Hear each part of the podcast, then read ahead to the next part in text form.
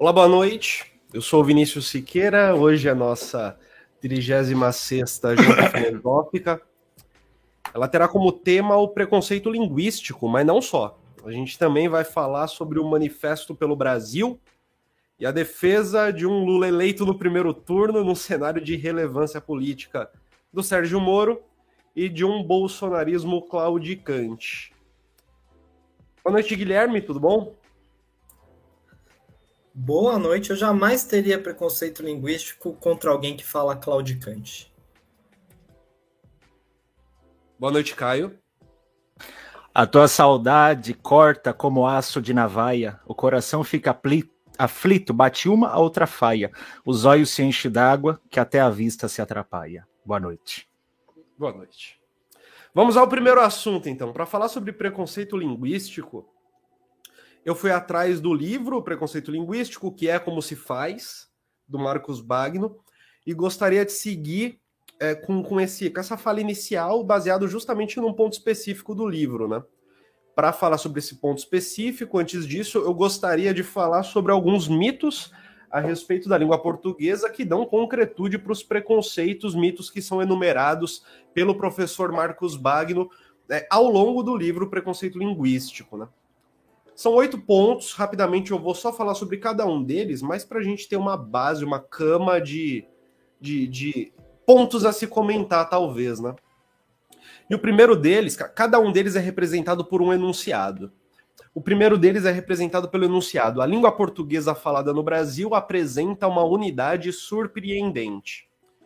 Esse seria um erro que até mesmo Darcy Ribeiro teria cometido. A extensão do Brasil, a extrema desigualdade social, que gerava, na época da escrita do livro, um país com a segunda pior distribuição de renda do mundo, isso ainda no governo FHC, é, fazem parte de um contexto de um alto grau de diversidade e variabilidade da língua. Na medida em que não há acesso universal e de qualidade ao sistema de ensino, parcelas gigantes continuam sem qualquer contato com a norma culta, por exemplo. Esse é o ponto, talvez o suposto universalismo da língua portuguesa em território nacional seja uma ferramenta justamente com função de emudecer o analfabeto no debate, torná-los, como chama o autor, torná-los sem língua. O segundo ponto, que é representado pelo enunciado brasileiro não sabe português ou só em Portugal se fala bem português. Aqui é um resquício do colonialismo que promove uma baixa autoestima marcante nos povos colonizados, né? Quem somos nós? Apesar de não ser algo lembrado a cada instante e quase até esquecido, nós somos fruto da colonização e literalmente de toda forma de vida ocidental que está marcada na gente, não, não, não passa de uma instituição arbitrária não, não há nada de, de, de, racional, de, enfim, de absoluto em hábitos, em maneiras de ser, é muito fruto da colônia. E de sermos ex-colônia. As diferenças entre o português de Portugal e o português brasileiro fornecem até desentendimentos semânticos também. O termo português brasileiro se faz necessário mesmo com uma norma culta unificada entre as, os diferentes né, portugueses ditos nos diferentes países que, enfim, usam a língua. O terceiro preconceito, ele é representado pelo enunciado português é muito difícil. E de cara, aliado ao mito anterior, esse é o que já taxa a população brasileira como burra, logo de saída. Isso porque todo falante nativo sabe sua própria língua. Saber uma língua, vai dizer o Bagno, significa conhecer intuitivamente e empregar com naturalidade as regras básicas do seu funcionamento. E aqui vem o golpe de mestre do autor, eu abro aspas para ele. Se tanta gente continua a repetir que português é difícil, é porque o ensino tradicional da língua no Brasil não leva em conta o uso brasileiro do português. Ou seja, o problema não está na língua, não está no falante, está no ensino da língua que leva a reconhecê-la como legítima somente na modalidade culta, e assim cria condições materiais de distinção e dominação entre classes.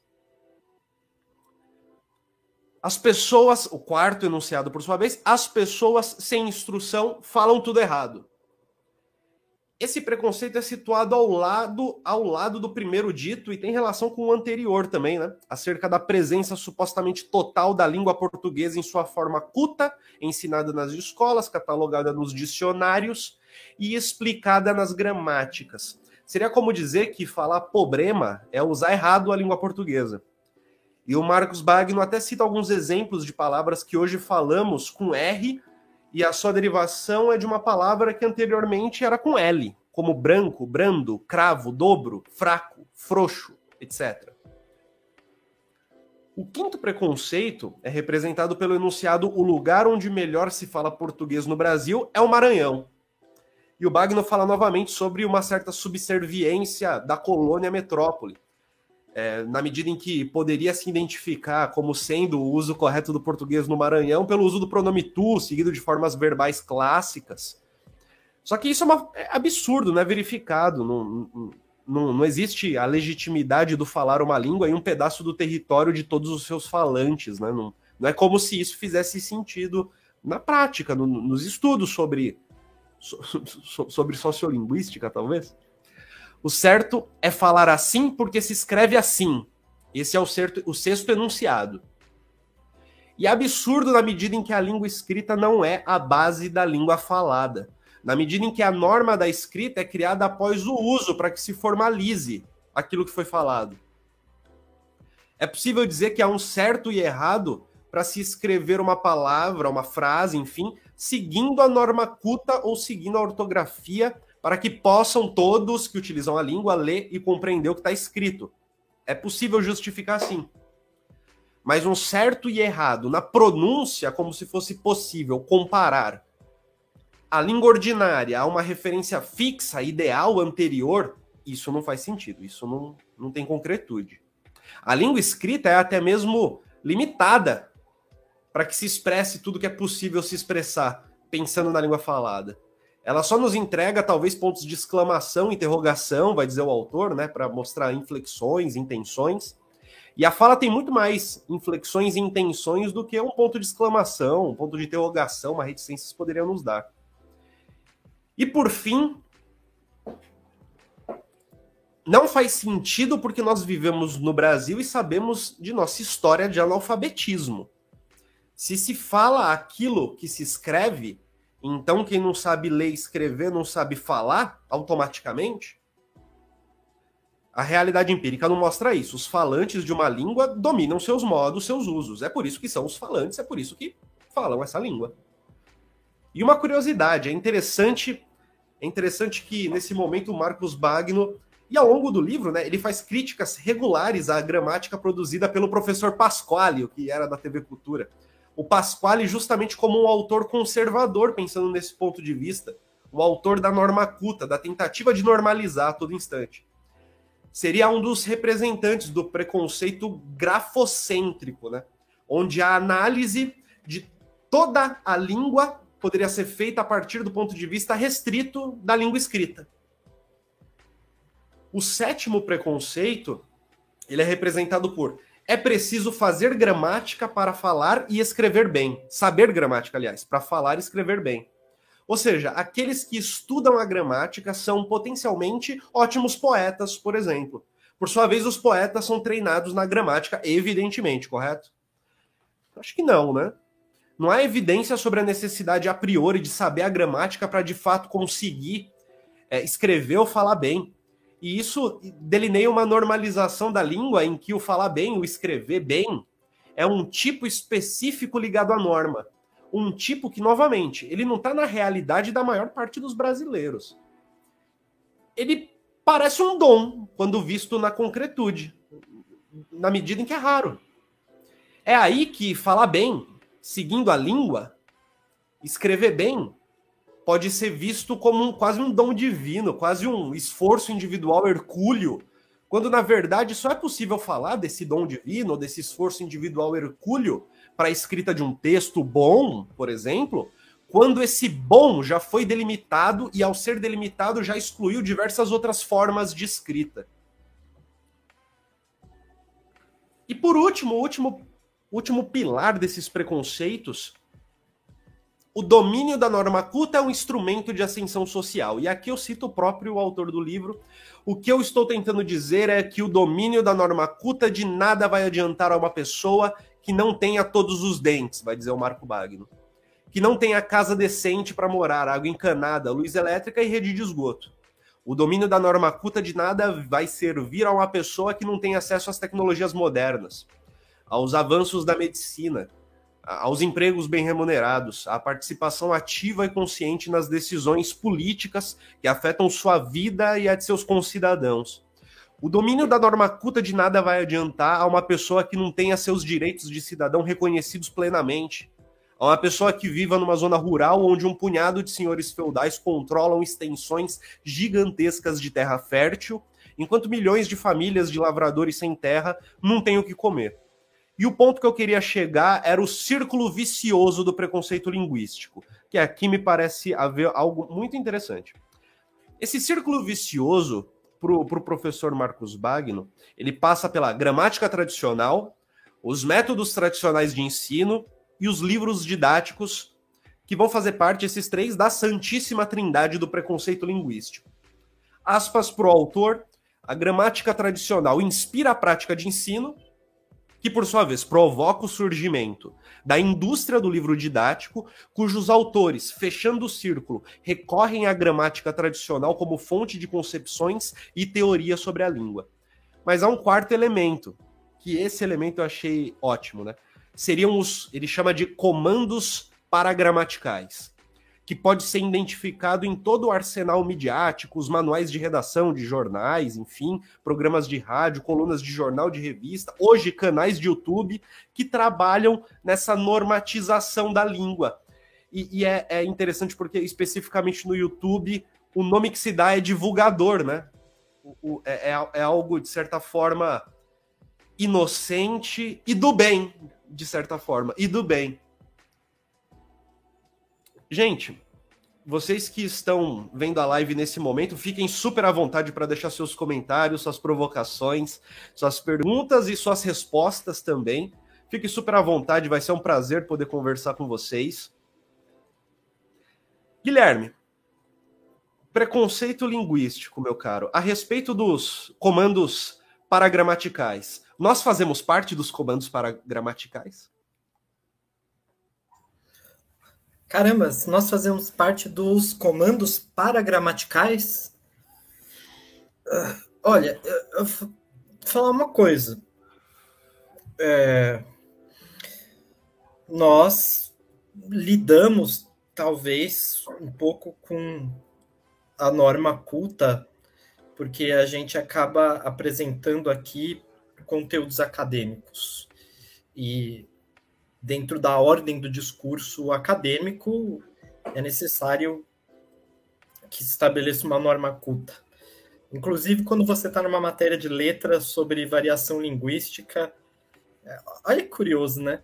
Sabe que é, eu, eu fiz a matéria de variação linguística, eu fiz letras, né? E eu fiz a matéria de, de variação é, linguística, que é a matéria, inclusive, que a gente lê, Marcos Bagno, é, com um professor que na prova, descontava meio ponto a cada erro gramatical e de ortografia. Tinha gente que saía da prova devendo nota para o professor, porque você escrevia um texto enorme, várias páginas, cada erro de vírgula, cada coisa, pum, meio ponto, meio ponto, meio ponto. E se você errava a pergunta, você também errava a pergunta. Então, assim, é, é, era, era complicado, era complicado. E, curiosamente, ele dava a aula, é, é, um dos conteúdos da aula dele era variação linguística, né?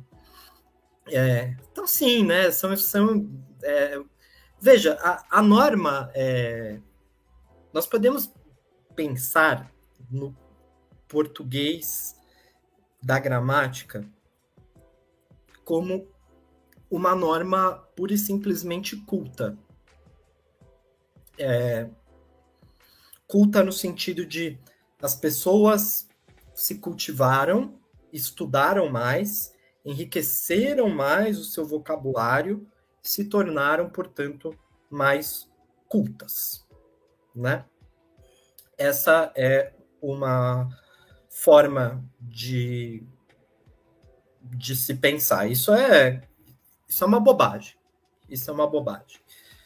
É, esse, nesse sentido, não há a, a, gramática em si, ela não tem nenhuma utilidade do ponto de vista prático social, a gramática normativa. Nós podemos também pensar o exercício da gramática normativa como uma norma padrão. Norma padrão. E se a gente pensa em norma padrão ao invés de norma culta, ela tem a sua utilidade. Porque é necessário. Nós vemos em sociedade é necessário que haja um padrão e esse padrão ele serve para quê? É, ele serve para você é, ler uma bula de remédio sem que ali contenha é, expressões idiomáticas que alguma pessoa pode entender, outra não. É, serve para redação de leis, porque as leis elas são para toda a extensão do território nacional.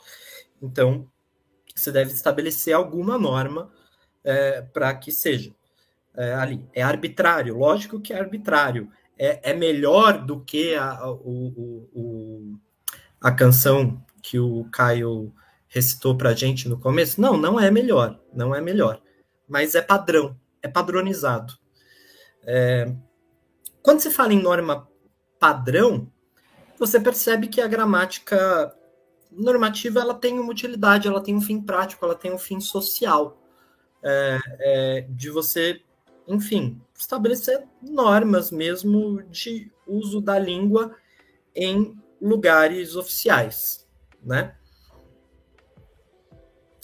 Eu não vejo isso, você estabelecer a norma padrão, como algo ruim. Uh, e eu não vejo uh, é, você é, tentar, é, de alguma forma, estudar essa, essa, essa norma padrão, desenvolver, aprender essa norma padrão como algo ruim, ou como algo que você vai estar se colonizando de alguma forma, é, porque contanto que você não ache que isso seja a verdade da língua, a melhor língua, coisa e tal, né? Mas, do contrário, eu não vejo. Uh, eu acho que o, o, o Bagno ele vai muito para uma vertente uh, de que uh, haveria um, uma espécie de, de, de, Olha, até uma teoria da conspiração. É, é preciso ter algumas arestas nesse livro do Bagno sabe? É um livro exagerado. É um livro exagerado. Ele coloca muito a norma culta sem perceber a necessidade que se teve de ter uma norma culta, é, que não é culta, é uma norma padrão, o uso certo é uma norma padrão. Ele não trabalha esse outro lado. Quer dizer, como é que você vai redigir uma lei? Uh, como eu disse, você vai ler ali o, um, o que, os componentes que tem num shampoo, numa coisa tal, com a linguagem que a pessoa tá muitas vezes num local específico. Vai ter que ter um padrão, e esse padrão ele sempre vai ser de alguma forma normalizador, mas no contexto que a gente vive, no contexto social, sim, nós temos vários tipos de normas que padronizam coisas, algumas são úteis, outras não. É, outra coisa, essa, essa teoria da conspiração, quase, né? Os livros didáticos. É, vejam, é, a, os livros didáticos, como se fosse para vender livro didático. Veja, os livros didáticos eles já não trabalham mais com a gramática normativa, só que eles continuam sendo vendidos a rodo. Quer dizer, a indústria do livro didático ela prescinde facilmente da, do ensino de gramática normativa.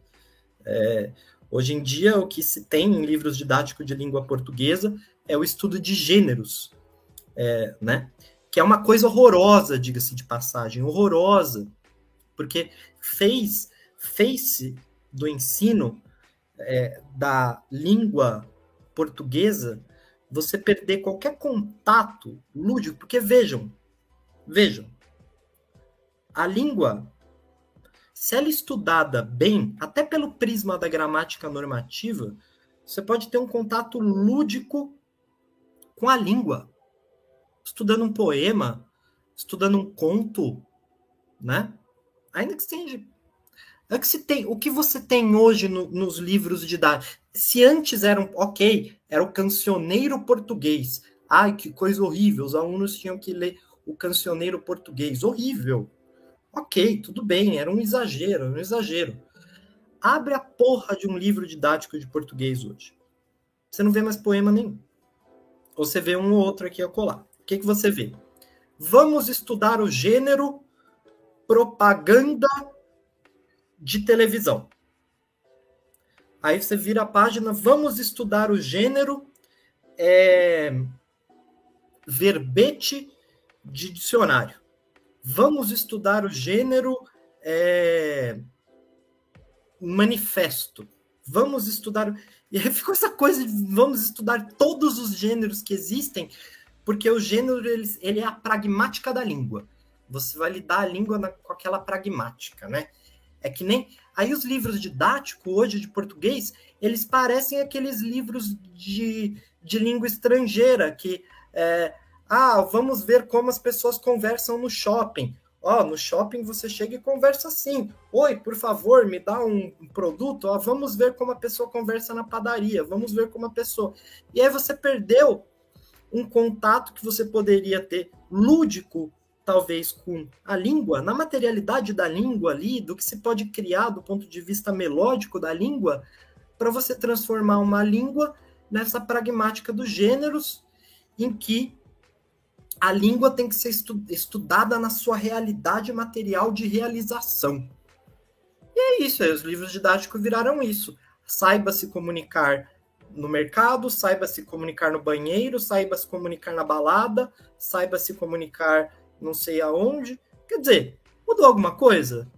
Incluiu-se ali a variação linguística, mas colocou-se a língua dentro de um plano de ensino de um pragmatismo neoliberal. Era isso que eu queria falar. Isso que você falou dos gêneros aí me lembrou uma notícia, é que eu não lembro exatamente de quando, mas a notícia era para tirar a palavra gênero dos livros didáticos. É uma, uma dessas coisas aí de pique escola sem partido, no início do governo, se eu não me engano, no início do governo Bolsonaro, e essa era a treta, né? Porque o pessoal falou assim, mano, mas o livro é baseado em gênero, sabe? E aí, sabe? E aí? Como assim? Você não sabe do que você está falando? Enfim. Gêneros textuais, né? Gêneros textuais, pelo amor de hum. Deus, eu tô falando aqui de gênero. É, seria ótimo se tivesse também, né? Seria ó, é, mas seria muito legal, lógico, se se trabalhasse também de uma forma lúdica, não de qualquer jeito. Porque vejam, a lógica permanece a mesma, a mesma. Aquela questão do Enem, se vocês lembrarem, é, que estava falando assim, estava falando do dialeto. É Pajubá o nome? Me coisa Sim, Pajubá, Pajubá. Pajubá, né? E aí, beleza, é, mostrou um texto legal ali, né? Mostrou um texto legal do, do, do, do, de uma comunicação. Aí a pergunta era assim: o que é um dialeto? O que é um dialeto. Porra, não precisava ter mostrado texto nenhum, se é para chegar na pergunta e falar o que é um dialeto. E detalhe, a resposta correta. Olha, eu falo a verdade. Falar a verdade. Fiquei muito tempo na faculdade de letras. Eu nunca vi isso na minha vida. A resposta correta era que o dialeto é é, é, é, considerado um dialeto aquilo que é falado por uma quantidade X de pessoas, mais de 10 mil. Eu nunca vi isso na minha vida.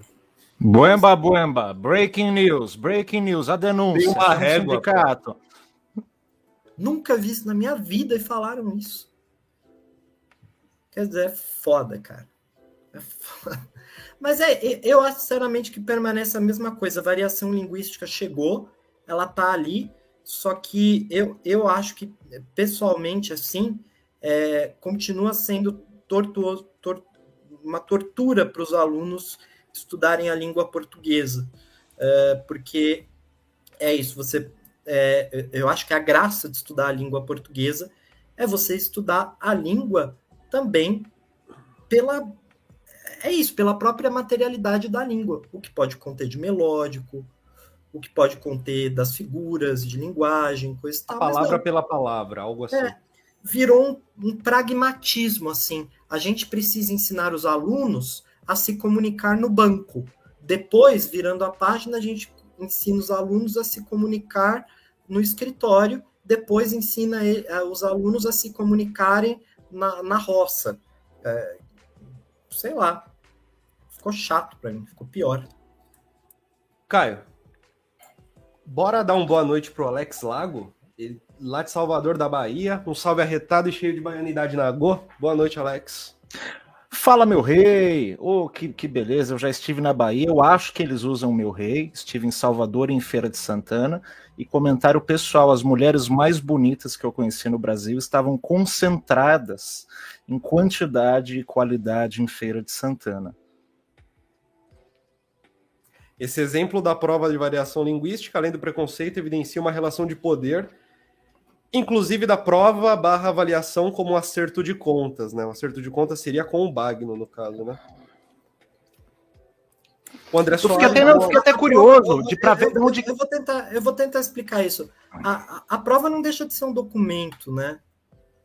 É, é, assim, é, é, é, um exagero total do professor tirar meio ponto a cada erro de, de de, de grafia, assim, coisa e tal.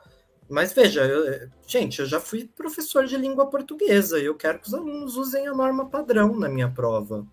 Eles usam a norma, é, a variação linguística em outros contextos. É, eu quero que, na prova, eu quero que eles usem a norma padrão, que eles saibam e usem. E se você não pedir a norma padrão na prova, você gostaria que eles não usassem a norma padrão e a variação específica que você pediu. É uma avaliação, no fundo. Exato. É. Essa coisa de descontar ponto por erro gramatical, concordância, essas coisas, me lembra muito aquilo da, da, do processo que pelo menos eu passei no ensino fundamental. Né, assim, do processo de alfabetização, as regrinhas e introjeção. Achei é, é, curiosíssimo e abismal aí o professor da graduação em matéria de de Bino, né, uh, prosseguir dessa forma. De um jeito que é que de fato o exemplo que você deu aí traduz muita coisa, a imagem de um jardim de infância, gente que está, enfim. Caio, o meu ponto, é, o que eu queria te perguntar na verdade é, é possível relacionar a experiência do preconceito linguístico com algum talvez algum mal que isso possa acarretar na saúde psicológica dos, do, do, do, dos indivíduos? É uma boa pergunta. Antes disso, eu queria até perguntar para quem que está né, assistindo de onde é que, depois que o Alex falou na queda da Bahia, eu fiquei curioso né, para ver quem, quem quiser se manifestar e já passar né, até uma, talvez uma expressão, uma terminologia que usam né, né na, na, sua região, como Alex falou, né, o arretado.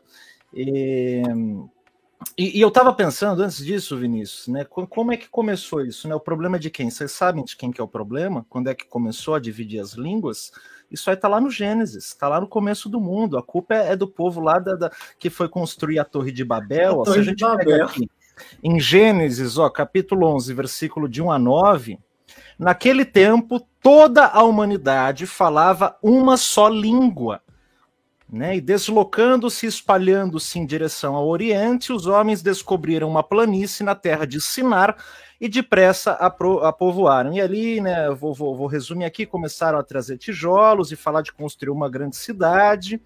E depois eles disseram, abre aspas, vamos construir uma torre, vamos construir uma cidade com uma torre altíssima que chegue até aos céus. Desta forma, o nosso nome será honrado por todos e jamais seremos uh, dispersos pela face da terra. E o Senhor, Deus, desceu para ver a cidade e a torre que estavam a levantar. E abre aspas.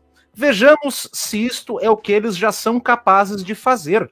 Sendo um só povo, com uma só língua, não haverá limites para tudo o que ousarem fazer.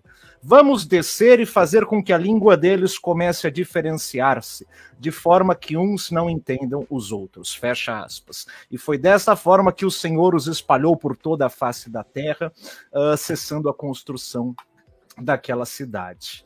Olha só que ilustração bonita. Que mensagem, que mensagem. É, isso me lembra, gente, uma notícia uh, que eu vi em novembro, do novembro ou dezembro do ano passado, eu consegui até achar ela é, aqui no portal da Exame para vocês, que foram assim uh, uh, um, um, um, fenômeno assim grupal dos pais portugueses, né, uh, muito assim contrariados que os filhos estavam falando o português do Brasil porque estavam assistindo muito YouTube.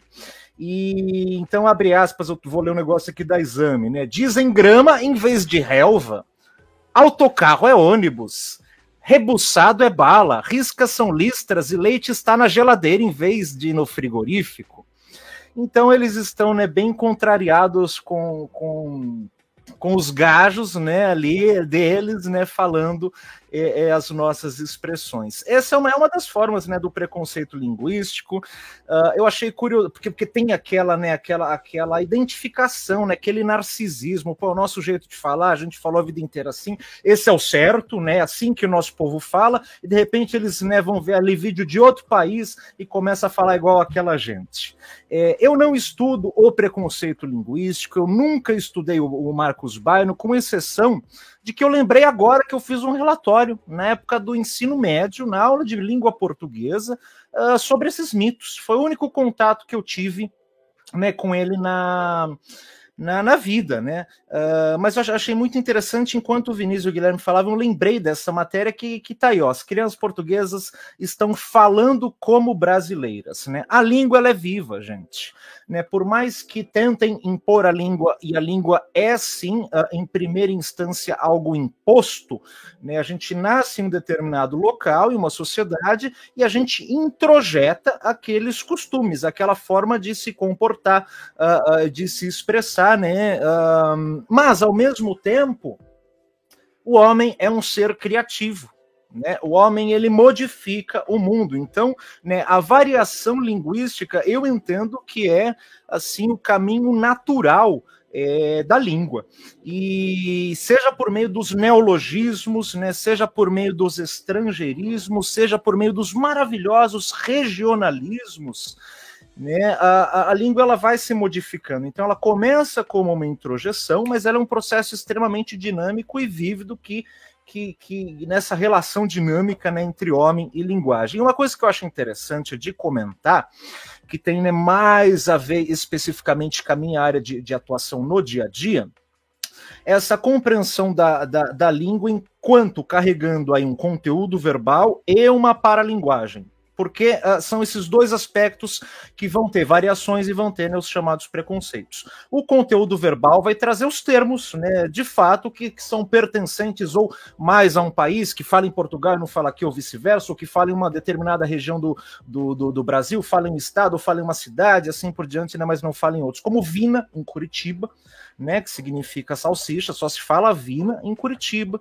né? Você vai para o sul, vão chamar menino de guri, o brigadeiro é negrinho, né? A, a, o farol, né? O semáforo é sinaleira, né? E vai para Minas é o ai, enfim, é, vai para o Ceará é dentro, né? Tudo isso está dentro do conteúdo verbal. Né, que, que, que, a gente escreve né, e expressa verbalmente. Agora, para, para além disso, né, e essa já é uma, uma, uma das características que pode haver preconceito. Para além disso, a gente tem toda a questão da paralinguagem, né, que seria propriamente o acento vocal, né, como, como dizer que, que o baiano fala de forma mais lenta, ou que o gaúcho fala de forma mais é, cantada, e, e, aquela ilusão de que o paulista não tem né, sotaque. Né, uh, uh, isso, e tem naturalmente o sotaque paulista, e se for do interior de São Paulo é um sotaque ainda, se for da capital é outro. Né? Então, dentro desse contorno vocal, a gente vai ter o tempo, né? vai ter a frequência de palavras, é, vai ter né, o timbre. E por que, que eu estou falando isso? Porque como eu trabalho né, muitas vezes com investigação, né, na, com a psicologia investigativa, com as áreas né, mais forenses, esse estudo, principalmente do contorno verbal uh, e até um pouco do conteúdo verbal regional, ele pode ajudar a gente a identificar né, possíveis agressores, possíveis ameaças, possíveis perfis criminosos, do ponto de vista em que a gente tem, por exemplo, uma gravação, ou que a gente tem uma denúncia, ou que a gente tem ali um áudio, ou a gente tem ali uma ameaça, né? E é possível, ainda que às vezes essa pessoa né, faça, passe alguns filtros ali, module a voz, a gente consegue perceber, observando apenas o contorno vocal, muitas vezes se trata de um homem ou de uma mulher, uh, mais ou menos a idade aproximada dessa pessoa, mais ou menos de qual região que ela né, pode ter vindo, né, ou ter sido criada. Então, né, estudar o sotaque, estudar né, o, o, o acento vocal, esse contorno melódico, também né, tem essa aplicação e essa implicação é, é extremamente né, no, no território né, da, da, da criminologia e da ciência forense. Uma outra coisa que eu acho assim importantíssimo né, de comentar é na possibilidade das palavras modularem a nossa né, é, é, cognição e também o nosso afeto. Uh, eu gostei muito de uma coisa né, que, o, que o Guilherme disse, uh, que não tem a ver né, com a gramática. A gramática ela não vai ser prática nisso, mas o vocabulário ele pode ajudar né, nessa comunicação que que eu, e nessa própria uh, uh, uh, compreensão do que, que, está passando comigo. O que, que eu quero dizer com isso? Por exemplo, eu estudo principalmente as emoções humanas. Né, e falo de sete básicas, depois tem todo um leque, um guarda-chuva de trocentas outras emoções, né, tem emoções secundárias, etc, etc. Mas quando a gente vai estudar as emoções né, de uma forma transcultural, a gente esbarra em alguns termos uh, que só são partilhados por determinados grupos ou culturas específicas. Né? Eu acho que eu até já falei disso aqui em uma outra live, mas os alemães, por exemplo, eles têm o termo Schadenfreude, que diz respeito a uma emoção positiva que todo mundo aqui já sentiu, com certeza. Que emoção positiva é essa? É uma espécie de prazer uh, uh, do prejuízo do seu rival. Né? Então, uh, alguém que eu não gosto, alguém que eu acho que merecia se dar mal, se dá mal, tem um prejuízo, tem uma frustração, eu fico secretamente, né, ou nem tão secretamente feliz com aquele feito. Isso é uma emoção positiva. Né? A gente experiencia isso enquanto espécie, mas a gente não tem uma palavra para definir isso. Né? E talvez um exemplo uh, que, que, que, que, que, consiga abranger né, bastante território do Brasil para ilustrar essa emoção seja o futebol, né? Onde talvez eu seja corintiano e fique feliz com a vitória do meu time, mas se o Palmeiras perder, né, aí eu fico mais contente, né, e vice-versa. É o prazer, né, do prejuízo do outro. A gente experiencia isso, mas a gente não tem nenhuma palavra. Curiosamente, os alemães têm uma palavra também, né, para falar da culpa de ter sentido Schadenfreude né, a culpa de ter nesse sentido prazer com o prejuízo do outro. E, e, e, claro que esses termos assim muito específicos eles nascem nas culturas, nascem ali na forma de expressão e podem ajudar as pessoas a se comunicarem melhor ou até se conscientizarem do que estão sentindo. Né? Mas não depende disso, ainda que a pessoa não tenha esse vocabulário, com as palavras que ela uh, domina, né, ela vai conseguir ali né, passar né, para o outro com base numa comunicação. Então, eu lembrei disso hora né, que, o, que o Guilherme trouxe aquela questão né, da gramática. E realmente a gramática não vai servir para nada nada, mas talvez esse, esse vocabulário ele possa é, ajudar. Eu não me, não me estender a mais. A gramática serve para algumas coisas, hein? Eu não disse isso. Eu vou, eu vou rever o que você uhum. disse. Eu acho que foi um momento específico que eu anotei aqui que ela não tinha uma praticidade, mas foi em um momentinho tem, ali. Tem é, praticidade é, pra caralho. Fui, fui eu que falei na minha apresentação, eu acho citando o Magno citando o Bagno, na medida em que a, a língua ela vai dar para a gente alguns sinais para poder representar essas intencionalidades, mas nada melhor do que falar para que o tom e essa paralinguagem que você está descrevendo. dia que você pegar trabalho, um alimento e quiser né, ver os agrotóxicos que, que tem nele e tiver escrito em miguxês, você vai entender a funcionalidade da gramática.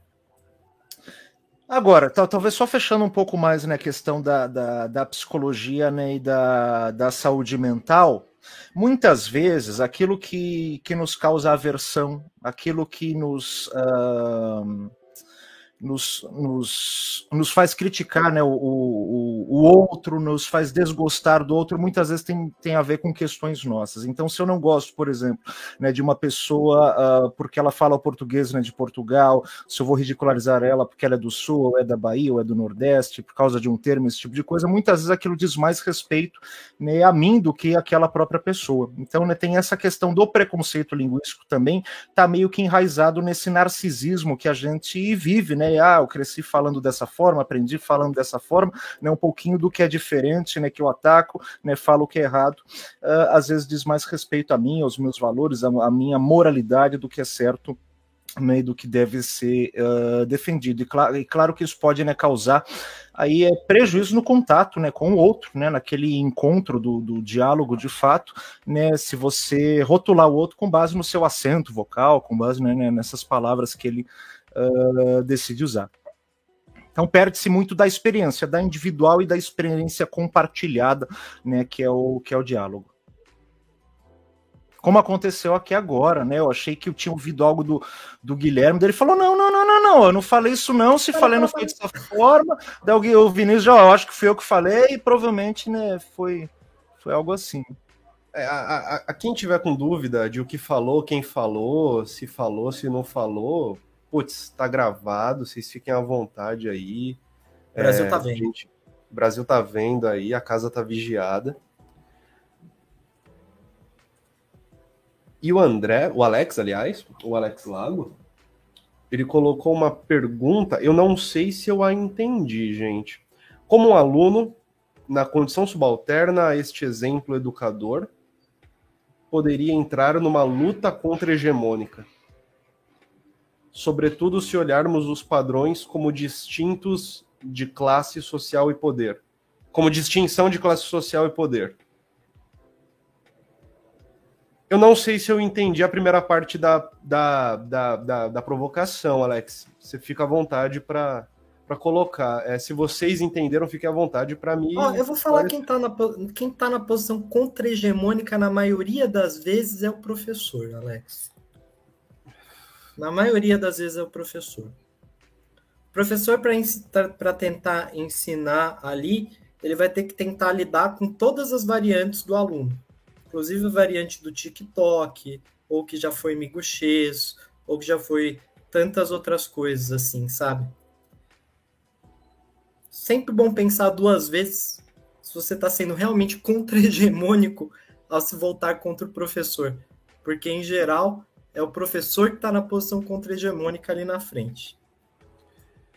É contra-hegemônica não em relação a alguém, né? Em relação a, ao próprio desenrolar acontecimental da norma culta praticada, né? E, e você, na sua fala, o, o, que você disse, né? Se eu, se eu não considerar a norma culta como sendo a primadona, pô, top, né? Ela tem uma funcionalidade, né? Esse é o grande ponto. Só que. Só que nada disso depende, a funcionalidade dela não depende da nossa consideração, né? Mas a nossa atitude perante a norma culta como ela se encontra hoje, aí sim vai depender muito da nossa postura. Mas eu acho que aqui nesse caso, contra-hegemônica em relação à própria norma culta. Mas eu não, não entendi direito. É, ele explica melhor. Disse no caso de um aluno sobre o poder de um professor que o julga e o pune. No caso, é, eu acho que caberia o exemplo da sua prova, do professor que tirava meio ponto para cada para cada errinho de grafia que tivesse ali. Olha, nesse caso, acho que não tem muito o que fazer. Você precisa passar de ano para ganhar um diploma, né? E conseguir ter uma vida, e, enfim, e conseguir viver em sociedade. Depois disso, depois disso feito, né? Desse calvário aí passado, ter que ir para a escola, no caso, acho que aí sim você tem uma vida para tentar explorar e tentar explorar de uma maneira transformadora eu, eu, eu, eu acho muito difícil, né? Acontecer sob outra cronologia.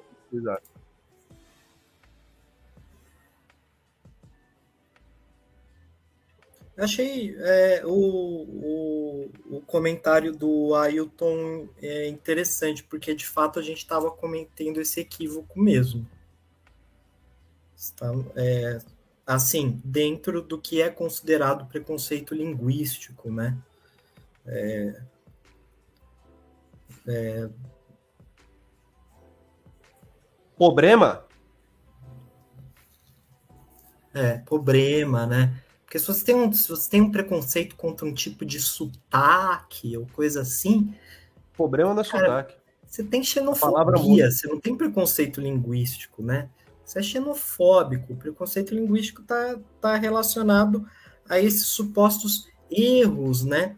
Que se tem é, ao enunciar alguma coisa, né? Se falar para mim fazer, para mim comer, é, problema, é, ou, ou, coisas desse gênero. Não tem tanto a ver com a variação, mas com, enfim, essa, essas discrepâncias em relação à, à norma padrão, o que não é, do ponto de vista da, da enfim, da língua mesmo um erro, né? Isso que a gente precisa ter também, assim, é, em mente que o conceito de erro em uma língua, ele, ele é um conceito científico, por assim dizer, de erro de uma língua, é quando você pronuncia algo que seja gramatical, né? Que seja realmente, assim, que aquela sua mensagem, ela não chegue, é, ou ela chegue aos ouvidos é, ali da pessoa e a pessoa não entenda, né? É, você vai falar, é, é, eu fui amanhã lá ontem. Quer, quer dizer, você falar um negócio desse, isso é um erro do ponto de vista científico, porque a sua mensagem ela, ela não chega, né? Eu fui viajar no, no mês que vem. Quer dizer, você, a, a, é, você cria uma situação é, de entrave à comunicação. Agora, se você falar para mim comer é, é, tal coisa, é, você não criou nenhum entrave à comunicação, né? Então, nesse, nesse caso, não há erro desse ponto de vista mais científico, por assim dizer. Né? Sim, é que esse, esse, definitivamente não é o ponto criticado pelo Marcos Bagno ao longo do preconceito linguístico e nos exemplos que a gente trouxe aqui muito, em vários momentos, né?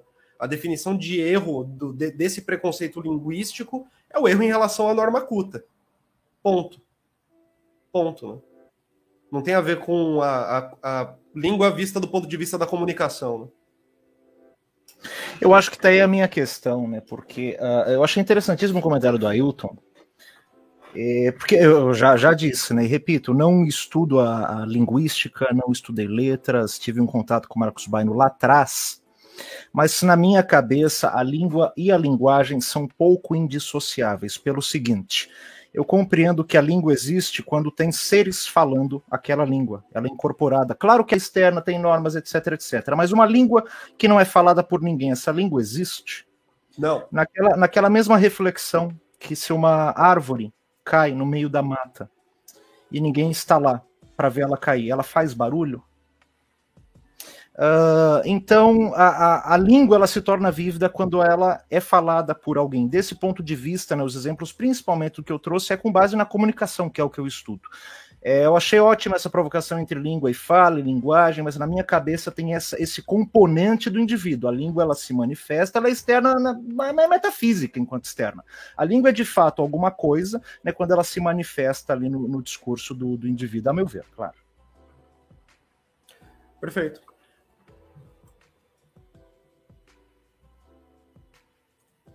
Ele complementa aqui, ó, fatores psíquicos, físicos, fisiológicos não é língua, a língua é exterior ao, aos indivíduos, só é completa na coletividade. imagino que você tenha respondido a isso também, Caio. Também foi pensando nisso. Claro, tem um caráter exterior que é dado, que eu falei, a gente introjeta essa língua, né? São, o uh, uh, que, que é aprender, né? De, é isso, mas Sim. a língua de fato ela existe quando a pessoa né, utiliza, utiliza ela. É isso que mais uh, me interessa.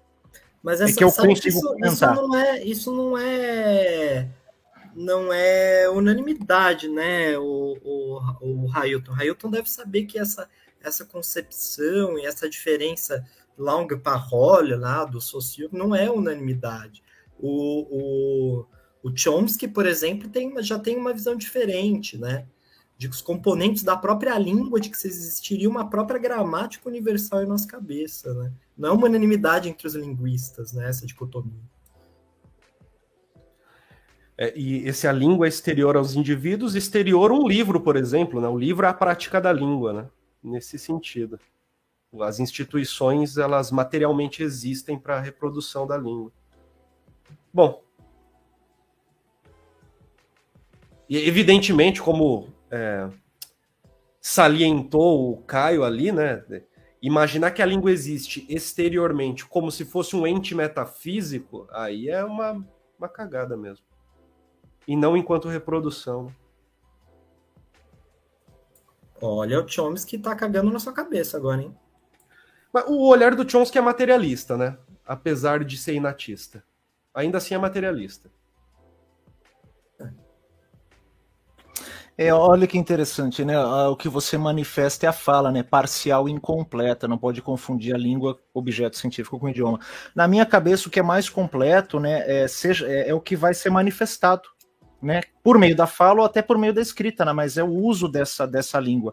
A língua como objeto é imaterial para mim, né? Agora, o que manifesta com o seu contorno, com a escolha da palavra, uh, é, muito, é muito mais importante, é muito mais completo do que algo que supostamente né, está lá. Não sei se eu me fiz entender, mas esse comentário me faz pensar nisso. Boa. Maravilha, minha gente. É, vamos partir para o nosso segundo ponto Vamos partir para o nosso Lulinha Paz e Amor? Lulinha Paz e Amor, cara. Fiquem à vontade se vocês quiserem, vocês que estão nos vendo, fiquem à vontade para deixar os comentários, provocações também do tema que vocês quiserem. A gente vai só mudar o tema que a gente vai tratar agora. Mas fiquem super à vontade. O Alex até botou um aqui rapidinho antes da gente começar, ó, bem complicado diferenciar língua e fala. Quando elas se entrecruzam na linguagem, segundo o Socir, né? ah, faz tanto tempo que eu li Socir, confesso que eu acho que o, o Ailton aqui no chat poderia explicar melhor o, pro Alex do que eu, porque acho que ele está com mais fresco na memória essa dicotomia. Maravilha. Bom.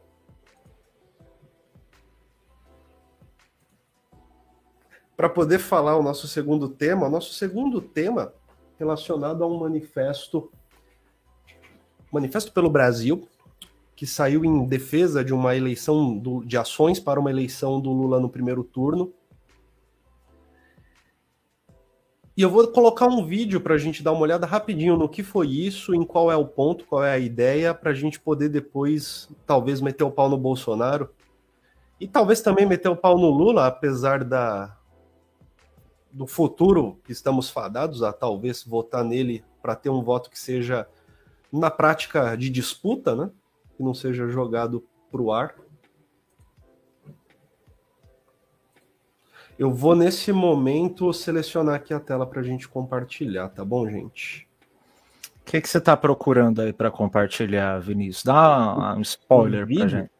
O vídeo ah, que eu vou compartilhar? Aquele lá, aquele lá que foi no grupo, no grupo da janta. A gente tem uma janta, um grupo, pessoal, no WhatsApp chamado Janta Filosófica. A gente só manda foto de comida lá. É mó barato. E de BBB. E de BBB. Que é, o, que é o terceiro ponto né, da, da live de hoje. A gente ainda vai chegar lá. Né? Tem que comentar pelo menos alguma coisa. Tudo no gatilho aí, Vinícius. Tentei só enrolar aqui na audiência. Até se achar. Bora nessa. Bora nessa. Enquanto Jair Bolsonaro e o Centrão empurram goela abaixo do Brasil o pacote do veneno, intelectuais e políticos não petistas lançam um manifesto pelo Brasil em defesa da vitória do ex-presidente já no primeiro turno da eleição presidencial. O comentário da jurista e professora Carol Proner. Estamos ainda em meados de fevereiro de um ano eleitoral que promete estabelecer uma clivagem, um marco entre o antes e o depois, pelo potencial do que ficará para trás nesse Brasil infernal e do que virá mais adiante. E mesmo com estes meses até a data da eleição, dois entendimentos de unidade ganham força: o de que Bolsonaro deve ser derrotado, seja como for, e o de que Lula deve ser eleito logo no primeiro turno. Chama atenção um recente manifesto unindo intelectuais, artistas e políticos, políticos não petistas defendendo a vitória do ex-presidente em um único turno, um manifesto pelo Brasil, como diz o chamamento, contra o abismo, contra o negacionismo e a favor da normalização institucional e democrática do país. Quem diria que isso poderia acontecer há dois anos, quando ainda prevalecia a farsa da Lava Jato, ou quando, na salvaguarda dos interesses golpistas, Lula era visto como o inimigo número um a ser combatido? E por falar nesses acordos espúrios, há duas variáveis que praticamente não se alteraram desde 2016. Uma variável patética, que é o desempenho medíocre de Sérgio Moro, que mesmo rolando de galho em galho entre profissões e apoiadores, permanece constrangedor sempre que se manifesta.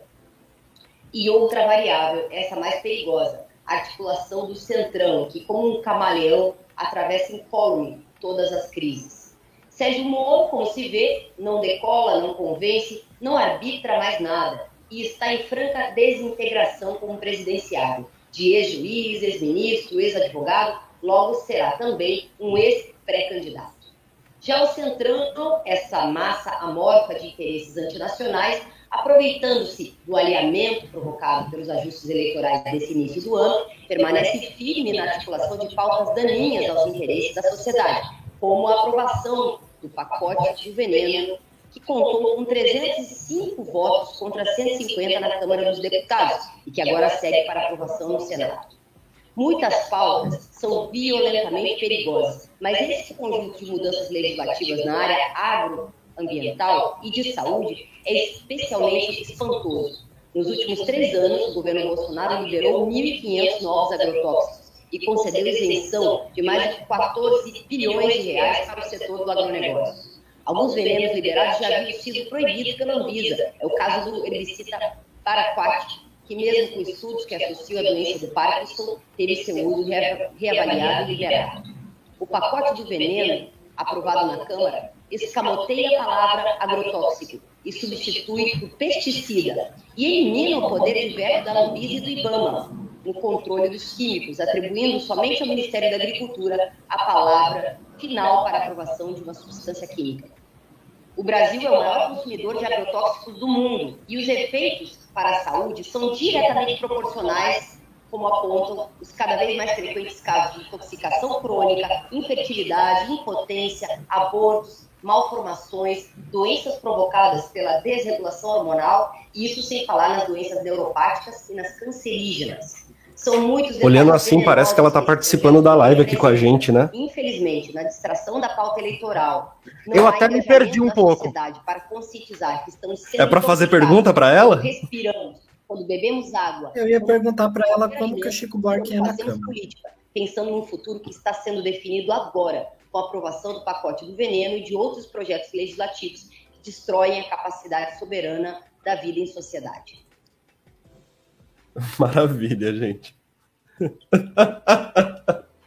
e o, no, no, no, no, como é que fala? No programa que a gente usa para poder transmitir, ficam os quadradinhos de cada um, assim, para ver um do ladinho do outro. Daí o da mina falando fica do ladinho, assim, do nosso quadradinho. De fazer uma pergunta. Opa! Acho que o que eu tenho a dizer sobre isso é: Lula no primeiro turno é uma tentativa de evitar uma segunda eleição no segundo turno.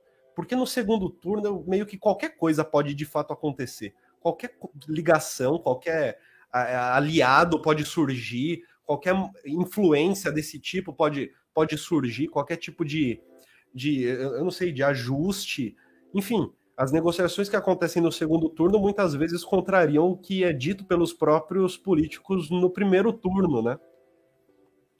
Vencer no primeiro turno me parece ser um jeito de matar o mais rápido possível. Eu sei que isso parece óbvio, mas o ponto é que a impressão de que já ganhou por conta das pesquisas estatísticas que vem acontecendo até hoje é, levar para o segundo turno esse, essa, esse já ganhou não faz sentido, né? Não faz sentido.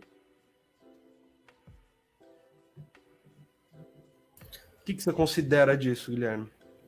Eu acho que o, o, o Lula ele tem potencial, sabe, para levar a, no primeiro turno.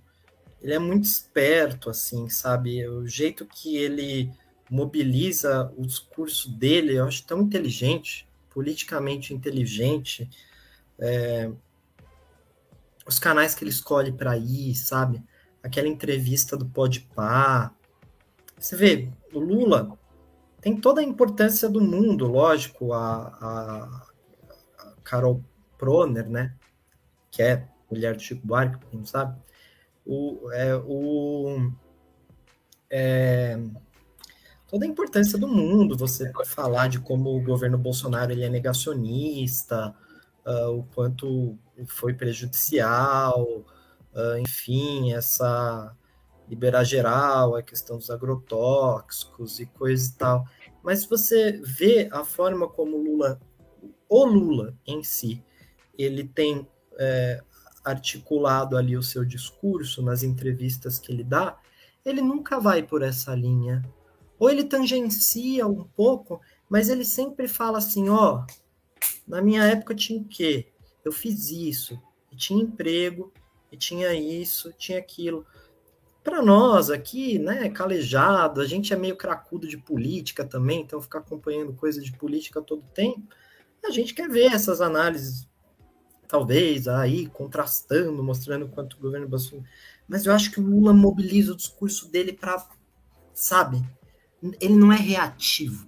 Ele não é reativo ele não fica ali tentando contestar o discurso bolsonarista com dados, sabe? Ah, vou apresentar aqui um dado científico que vai alarmar aqui, porque o Bolsonaro é ruim para isso, na Amazônia. Vou apresentar um dado. Ele não vai por essa linha. Ele vai por uma linha muito propositiva. Eu acho que ele é macaco velho na política nesse sentido, sabe?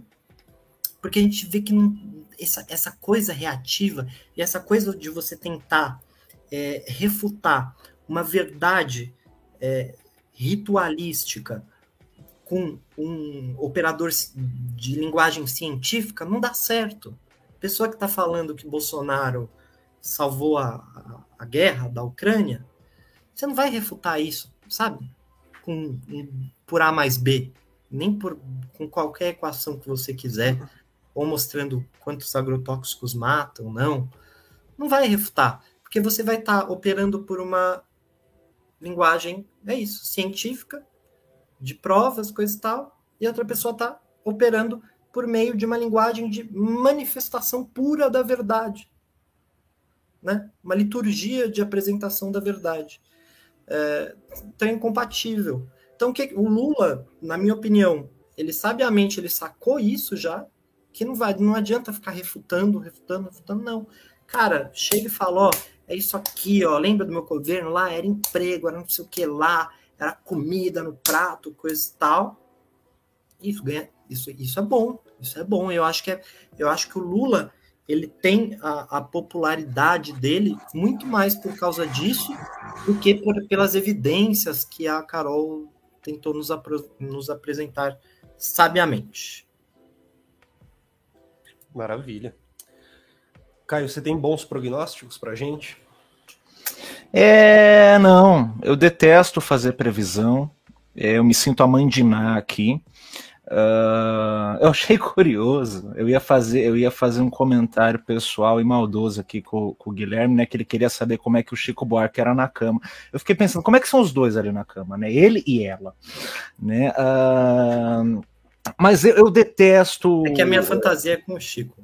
Não, tá certo, tá certo, e não é só sua, não, ô, ô, Guilherme. Eu ouvi uma história do Paulo Silvino, aquele ator já saudoso, né, finado ator, uh, assim, forte no humor, né, enfim, trabalhou ali bastante tempo com o Jô, maravilhoso Paulo Silvino.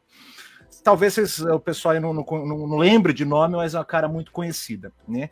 E o que que acontece? Reza a lenda que ele estava ali na piscina, né? Assim, né? Só, nadando ali, só olhinho de fora, pá, e olhinho verde, pá, olhinho verde. A moça ali se encantou, olhou aqueles olhinhos verdes e falou: Gente, é o Chico Buarque. Se engraçou para os lados dele. E ele ali só tubarão, só tubarão. Quando saiu era o Paulo Silvino. Né? Enfim, deu certo ainda, mas era uma fantasia com o Chico Buarque. É...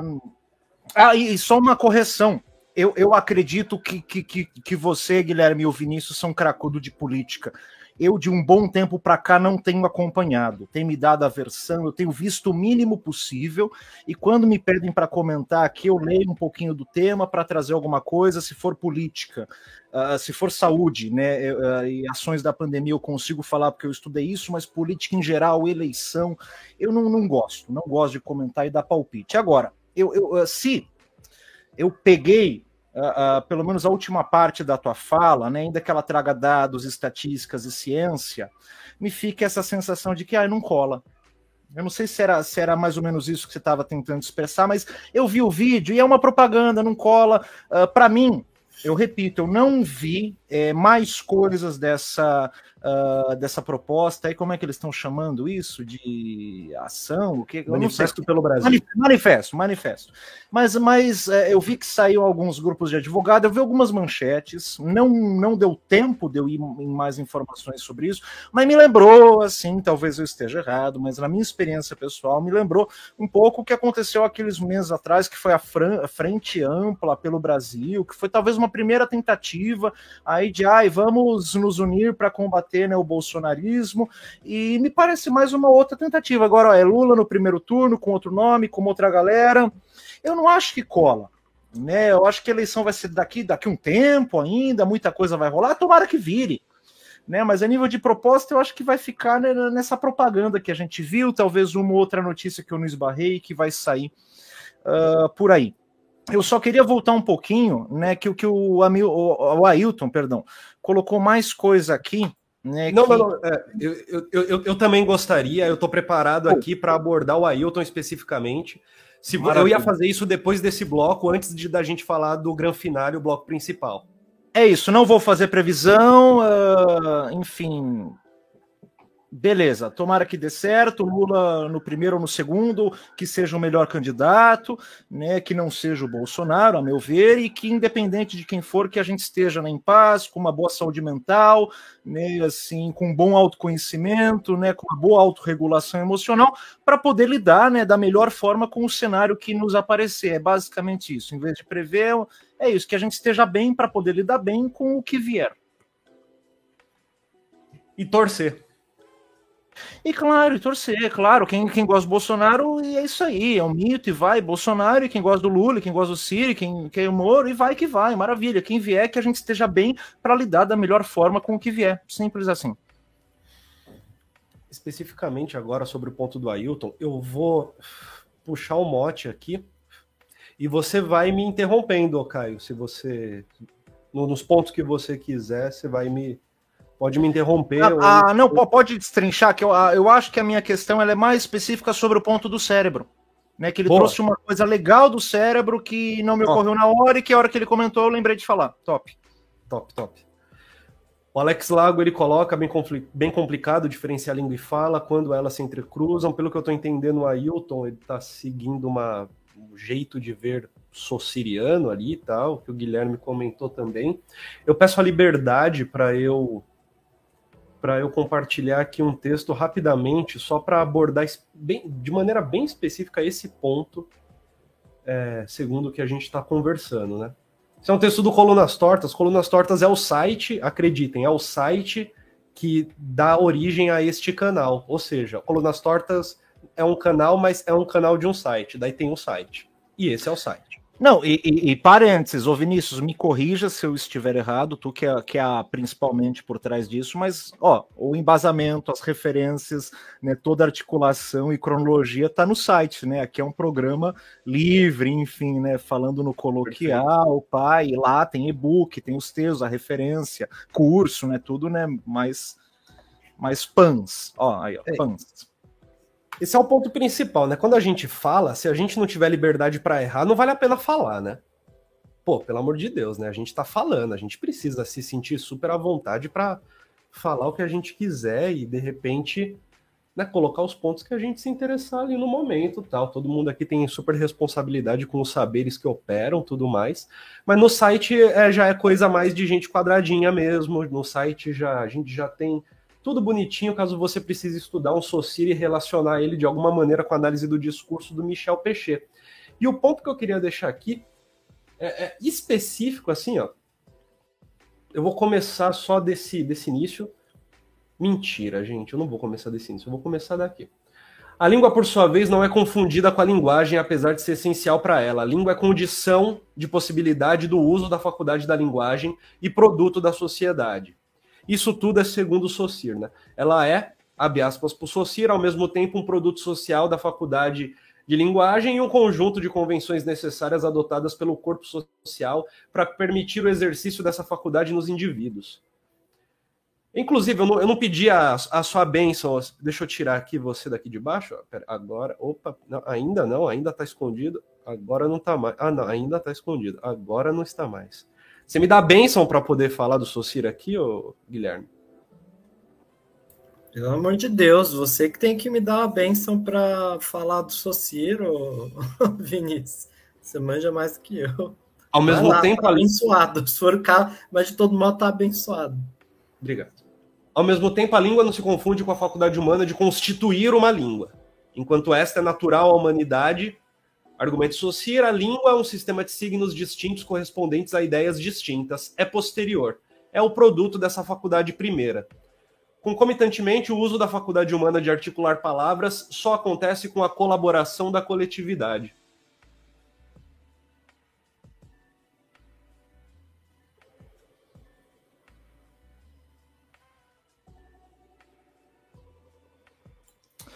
Vocês também estão ouvindo uma musiquinha de boate no fundo? Ou é só eu aqui? Hum, tá bonitinho? A musiquinha não, mas eu tomei um susto. sorrindo, pra, sorrindo ali no fundo da. Porque eu. É, o Chico, ó o Chico ali, ó o Chico ali. Não, mas é, foi curioso que a primeira vez que entrou essa música na live, eu tava abrindo as abas e pegando ali o texto do Gênesis da Torre de Babel. Daí entrou a musiquinha. Eu falei, putz, entrei num daqueles sites antigos que toca musiquinha quando a gente entra. Mas não, era, era daqui mesmo, né? Sim. Concomitantemente, o uso da faculdade humana de articular palavras só acontece com a colaboração da coletividade, que fornece um instrumento criado por toda ela, como salienta o Ailton, a língua. Daí seu papel central formando a unidade da linguagem, porque a linguagem é entendida como a soma da língua e da fala. E aqui a gente compreende que a linguagem é entendida como soma da língua e da fala, a linguagem acontece diacronicamente. Enquanto sistema, a língua tem na associação e coordenação de signos o seu diferencial, já que o signo isolado pertence a um ato individual, mas a língua pede sua abordagem como fato social da linguagem. Para o autor, há um meio termo entre a individualidade dos falantes e a língua enquanto fato social. Assim, na prática, todos acabam reproduzindo de maneira aproximada os mesmos signos para significar os mesmos conceitos, que é o sucesso da comunicação nesse entendimento a cristalização social da língua não deve ser atribuída ao elemento fisiológico da linguagem, já que ao ouvir uma língua que não conhecemos, é possível entender o som, apesar de não compreender seu significado compartilhado socialmente. Também não deve ser atribuída ao elemento psíquico, pois Saussure enfatiza que a execução de sons é de responsabilidade e liberdade individual. A fala é sempre individual e dela o indivíduo é sempre senhor. A função de separar a língua da fala, retorna a Saussure, é separar aquilo que é individual daquilo que é coletivo. Separar o que é essencial daquilo que é acessório. Afinal, a língua poderia ser materializada e praticada a partir de outros aparelhos que não o vocal, como a escrita ou através de símbolos. Tem-se como conclusão preliminar que a língua, enquanto fato da linguagem, é seu elemento coletivo e essencial, ao contrário da fala, que é um ato individual e mais ou menos acidental, né? Essa consideração é interessante que ela é anterior à noção de discursividade. A noção de discursividade é o que vai discutir justamente com esse com essa citação. A fala é sempre individual e dela o indivíduo é sempre senhor. Fique super à vontade. Eu acredito que isso passa pelos pontos do Alex e do Ailton também. Eu espero que eu não tenha sido pedante aqui. Fica à vontade, Caio.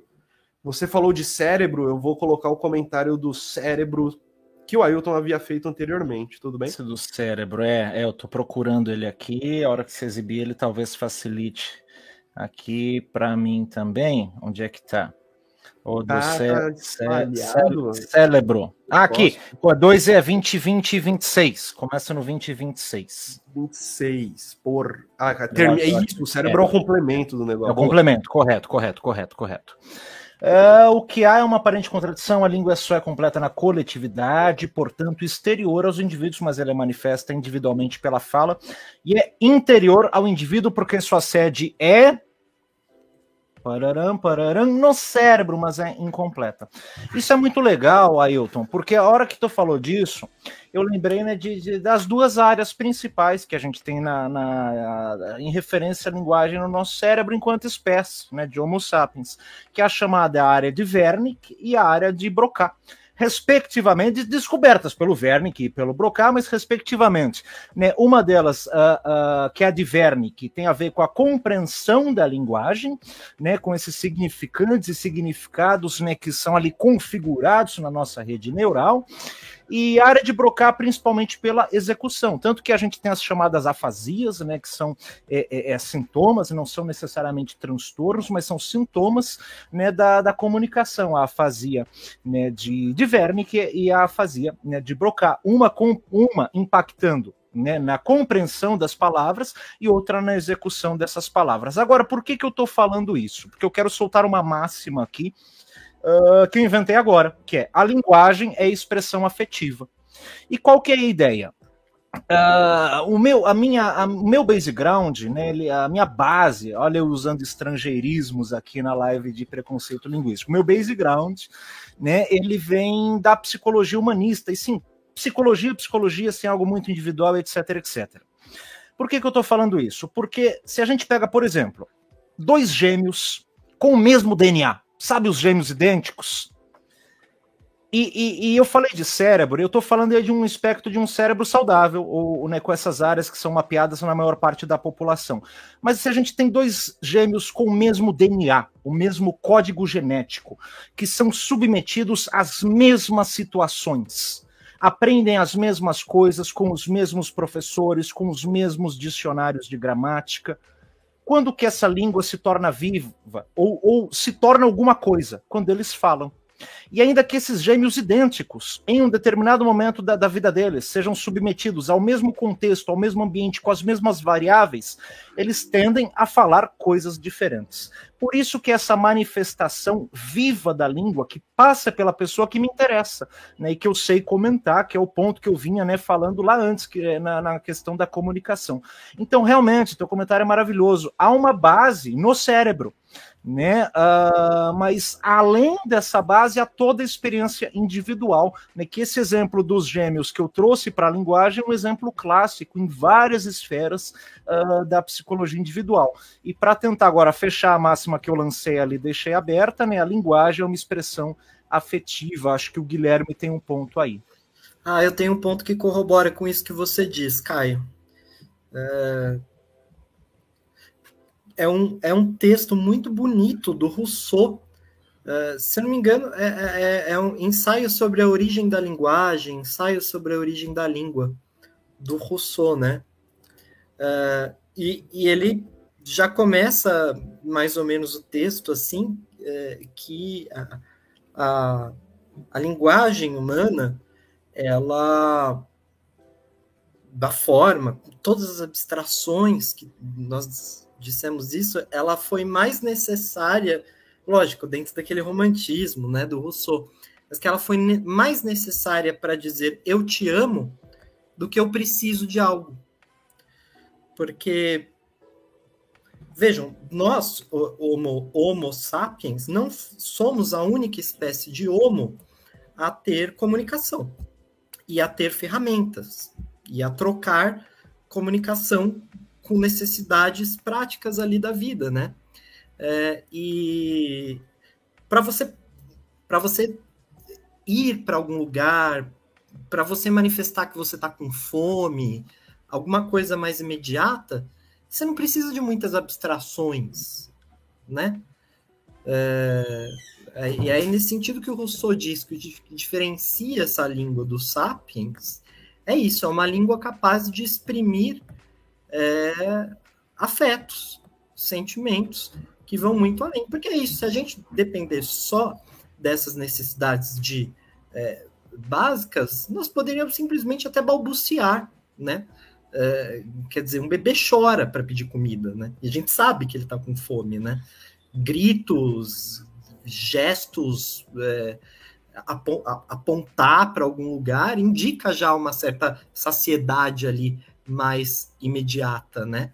É, agora, é, exprimir outras coisas, afetos, aí a gente já precisa de outra coisa.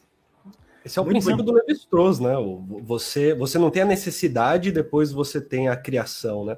Primeiro você tem a criação, experimentação, você tem o mundo acontecendo, e a necessidade é criada quando você tem objetos que são possíveis de serem alvos de necessidade, né? Talvez eu tenha citado Rousseau sem saber. É... Agora, putz, a nível dessa questão é, dos bebês e do que eles fazem, assim, é maravilhoso. Tem a ver com as coisas que eu estudo, que é a comunicação. E para você ter uma ideia, né, um dos primeiros assim fatores organizadores do psiquismo humano são esses gestos não verbais da linguagem, da, principalmente da linguagem corporal, que é o choro e o sorriso o bebê, desde muito cedo, ele começa a perceber as consequências e muitas vezes as recompensas que ele tem quando ele exibe né, a, esses sinais não verbais. Agora, só para complementar algo que eu acho que vai de encontro ao que a gente está trazendo aqui, é o que o próprio Ailton propôs. Né? Ah, quando eu falo da introjeção da língua, é algo individual, né? Mas toda esta modificação da língua, da língua enquanto viva, né? Da língua uh, uh, se desenvolvendo, né? E do homem sendo criativo e modificando a língua, tem a ver com essa característica coletiva que ele colocou em algum comentário que aparece no texto do Sulcir. Né? Eu posso inventar uma palavra aqui, como eu inventei esses dias. Eu sou músico, escrevo minhas músicas, tenho um personagem ficcional que eu desenvolvi, que é o Chico Tripa, uh, que é um serial killer, né? Tem a ver com os cursos que eu ministro, e o Chico Tripa, em uma determinada música, ele estava ali virando a esquina e iria engromunhar você. Eu inventei essa palavra, busquei, não existe engromunhar. Agora, isso muda a língua? De forma nenhuma. Isso é uma, um lapso de loucura do Caio Ferreira. Né? Agora, a hora que as pessoas coletivamente começam a utilizar essa palavra, achar um significado por trás desse som, né, isso é coletivo, isso né, muda a, a língua. Tem, tem, tem do, esses dois caracteres, né, uma introjeção pessoal, né, uma forma assim, idiosincrática de se expressar, ainda que você tenha os mesmos genes e a mesma configuração cerebral de alguém, né, uh, mas toda esta questão dinâmica da língua viva enquanto um aspecto né, coletivo para ser efetivado. Algumas coisas que me ocorreram aqui que eu havia esquecido de comentar. É, em, nada se opõe né, ao que ao que o Ailton está falando, ao texto que eu tinha botado, é um, é um complemento sobre um fenômeno, só que abordado numa perspectiva diferente. No e o que eu é acho maravilhoso, é, assim, porque uh, esses comentários, essas interações me fazem pensar, né, fazem a gente pensar em coisas que às vezes não, não havia pensado. A hora que ele falou de cérebro ali, eu falei, putz, né, acho que eu tenho um exemplo legal aqui para falar dessa questão individual né, da, da linguagem que nem me havia eh, ocorrido. O Ailton ele chega a falar num dado momento de uma, de uma questão do Bagno ao longo do livro com o, que seria contra a ideia do Socir. Eu, eu, eu não. Eu li o livro hoje do Bagno, aliás, né? Essa é a minha primeira leitura do livro do Bagno, tá fresquíssimo na minha mente. A maneira como ele trata a língua tem um fio condutor político muito forte a maneira como ele está tratando a, a, língua e seu desenrolar e as coisas e os fenômenos que acontecem a partir da língua e fenômenos que são sociais.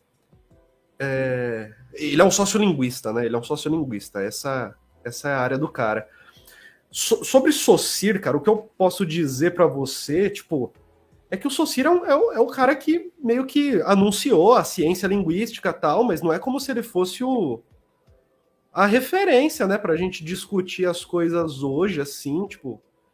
Entende o que eu quero dizer? Será que eu tô sendo grosseiro quando eu falo isso? E, e eu acho que, assim, em, nenhuma medida o, o Socir coloca a língua como algo estanque. Sim. Quer dizer, ela só varia eh, de acordo com a fala. Mesmo a língua, uh, com toda a sua exterioridade, toda a sua coletividade, é, é, é lógico que a língua varia independentemente de questões próprias de sotaque, de pronúncia, de regionalismos, de dialeto, a própria língua varia, sabe? é, a, a, própria forma como nós usamos, as, organizamos as sentenças, ela varia. Eu posso dizer, é, é, aquele exemplo, eu posso dizer é, para eu comer e eu posso dizer para mim comer. É, isso, isso não é regionalismo, isso são formas que a própria língua é, mesmo variou para comunicar basicamente a mesma coisa. Acho difícil pensar. É, para mim, comer. Para mim, comer. É, eu, eu acho que a própria é, língua varia, sim, varia muito, eu diria até, sabe?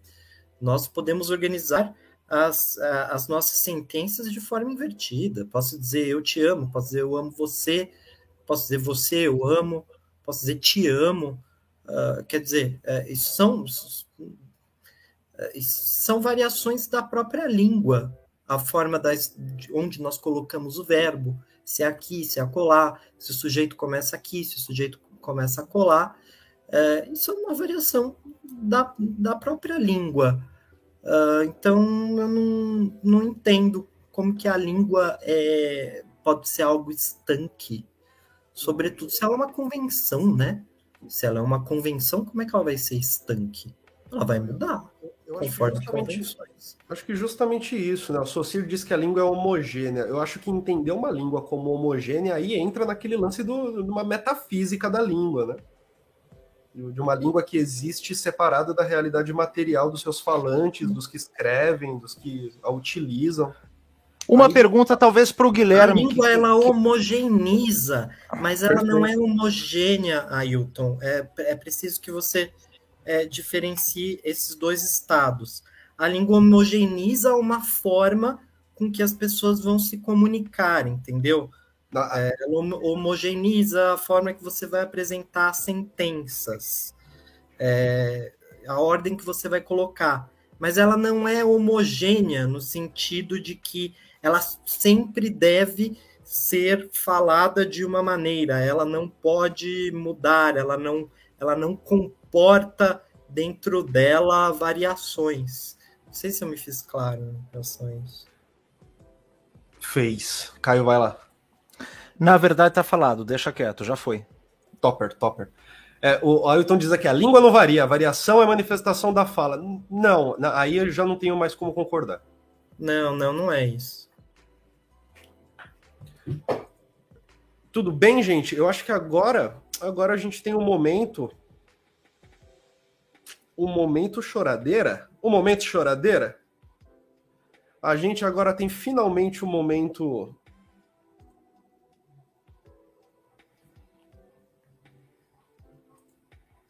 Desculpem. O vídeo foi baixado sem o áudio, pela ferramentinha que eu usei. Descobri isso agora. Mas não tem problema nenhum, não tem problema. Você usou o Tubecatcher? Que às vezes ele faz isso comigo. Ele faz isso comigo às vezes. Você usou a Tube? Usei a Tubecash. Fica aqui. Ah, senão já ia ficar uma denúncia aqui. Mais um desabafo mesmo, uma reclamação do software. Ah, não, não consegue satisfazer né? a necessidade. Porque, ô, pessoal, vocês que estão aí no comentário, sugere pra gente um software bom para baixar vídeo do YouTube, em boa qualidade, que não dá problema, que vem com áudio, que fica bonito, que o vídeo fica top. É, fala aí quais são os softwares que vocês usam para baixar a janta, né? Daí a gente já vai usar. Claro que vocês baixam a janta, né? Daí coloca lá no smartphone, no tablet, vai assistindo no ônibus, né? É, com certeza é isso que vocês fazem, né? É óbvio que todo mundo guarda as jantas no HD externo, porque a qualquer momento ela pode ser apagada do YouTube, né? Esse é o mínimo que se deve fazer. E eu considero que não só o mínimo, como é o necessário se fazer.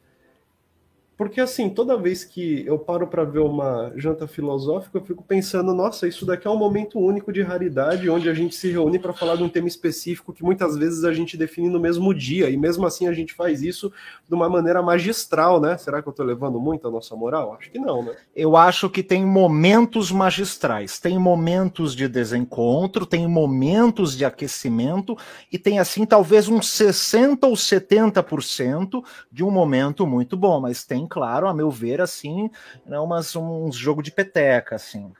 Né? Ô, ô, Vinícius, antes disso, antes, antes disso, rapidinho, eu estava fazendo uma pesquisa aqui em tempo real, porque eu queria ver essa, essa questão da, da universalidade da língua portuguesa. Eu fui me, me apoiar aqui no Volpe, que é o vocabulário ortográfico de língua portuguesa.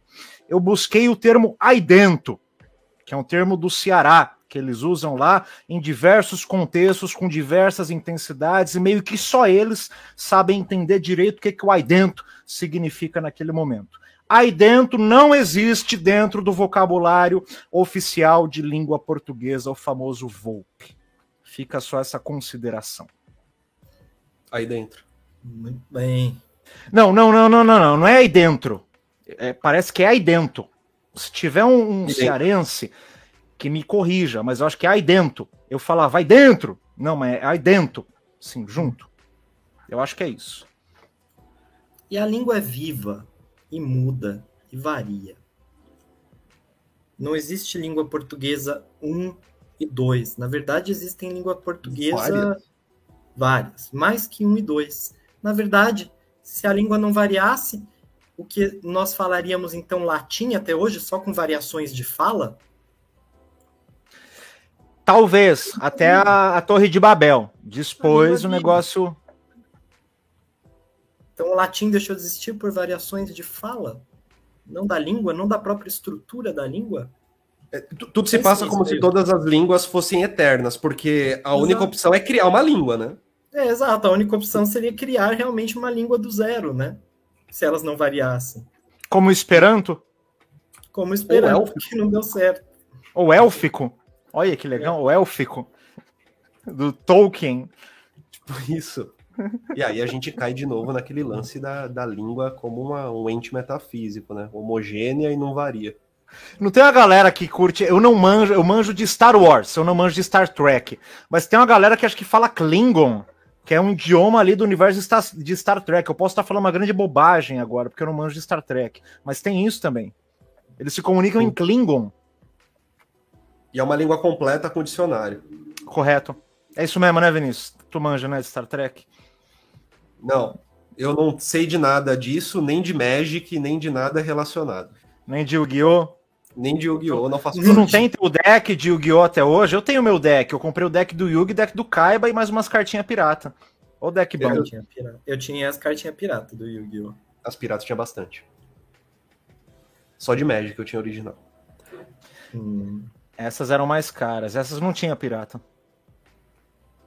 Me digam, por favor, se vocês conseguem escutar. Pô, meu boneco representa muito pra mim aqui na casa. Eu queria meu boneco, entendeu? A imagem tá travada. Tá ruim. Ela voltou. Não incomodou ninguém.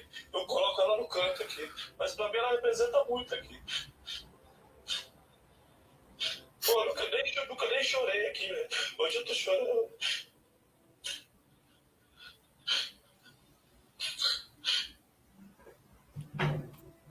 Eu quero meu boneco.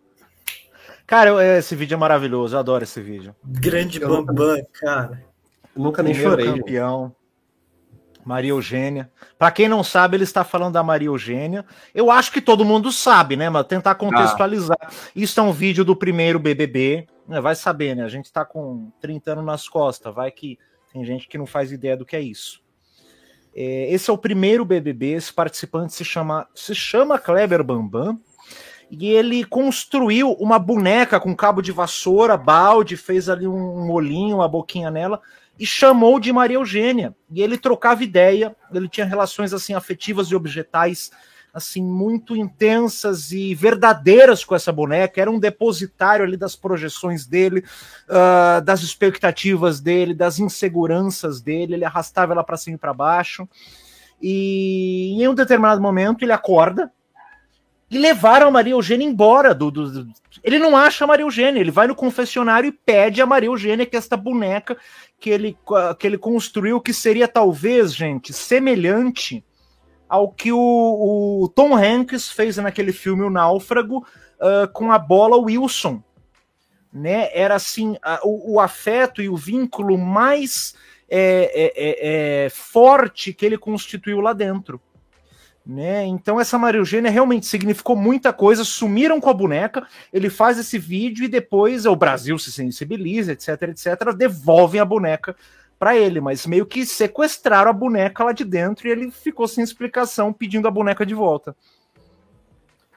Isso já é uma prova de que entrar no Big Brother é um lance assim de, de vulnerabilização total, né? Você fica perdidaço, precisa ter um apoio ali, precisa ter um alguém, né? O pessoal que é excluído ali, edição passada, anterior, tal. É, o, o, tem, tem um vídeo do Prior falando com o pessoal, estão excluindo, acho que é Tiago o nome do rapaz, que, é o, que era o psicólogo do BBB 20. Que era. Não, não era Tiago. Eu sei Guilherme. quem é, o de, de barbinha, de barbinha, Sim. cabelo curto, eu sei quem é. Não lembro o nome dele. João, Mas também, ó, gente, que, que é, era uma coisa assim, que horror, viu, esses psicólogos que foram pro BBB, a gente teve, assim, péssimos exemplos, a Lumena, esse cara, né, eram, contra, eram contradições em pessoa, meu. Não deu certo. Ai, que vergonha alheia, meu. A Lumena era uma contradição. Esse guri que eu não lembro o nome agora era outra contradição. Ele, o legal dele é que ele se dizia assexuado, se eu não me engano, virgem, sim, mas que não, não tinha interesse, não tinha ah, libido. Não tenho libido, não me interesso nem por homem nem por mulher. E lá dentro ele se encantou por um cara, foi maravilhoso. Essa foi uma das contradições uh, dele. E a Lumena, enfim, não quero nem citar. Ainda bem que parou de psicologar. Sabe, uma coisa que eu achava, é, pelo menos do Bambam, né? Era um Big Brother que não tinha assessoria, né? Não tinha DM, não tinha nada assim, né? Hoje em dia, se eu vejo alguém chorando por uma boneca, eu não vou acreditar, não. Não vou achar que é espontâneo, que nem o Bambam. Acho que hoje em dia o pessoal já entra muito marqueteiro já.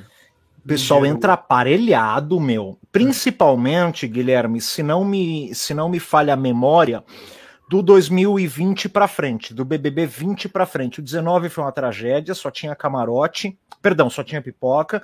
No 20 eles trouxeram essa ideia do camarote e meio que começou esse fenômeno assim mais intenso de rede social que a gente viu na política e que a gente vê no entretenimento, onde o pessoal que entrava pipoca lá já conseguia muitos seguidores. E de lá para cá são dois anos, né? Um, três anos, né? Zero, um e, dois. Então é, o pessoal já vai muito, muito assessorado. Tá confirmado, ficou isolado, tem alguém para tocar as redes sociais durante três meses é, daquela pessoa, já com vídeo gravado e etc. E sabe o fenômeno linguístico, já que a gente falou de linguística, né? Sabe um fenômeno linguístico interessante que é uma arma de defesa que eles estão usando nesse Big Brother que no Big Brother passado, que foi maravilhoso, diga-se de passagem, teve, teve muito cancelamento, né? Teve, teve pessoas que foram canceladas, saíram com 98, 99% dos votos. Então, nesse Big, Bro nesse Big Brother, todo mundo entrou com o rabo preso com essa coisa de ser cancelado sem perceber, eles estão sendo mais cancelados do que os que o, do, do Big Brother passado, porque eles não estão ganhando seguidores, eles não estão conseguindo nada. Veja, em determinado momento, o Gil foi cancelado, só que o Gil virou um fenômeno.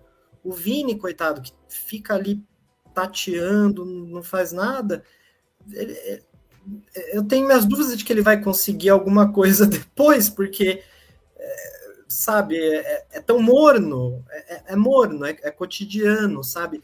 E aí, nisso, para se defender, eles usam muito a expressão eu estou no lugar de.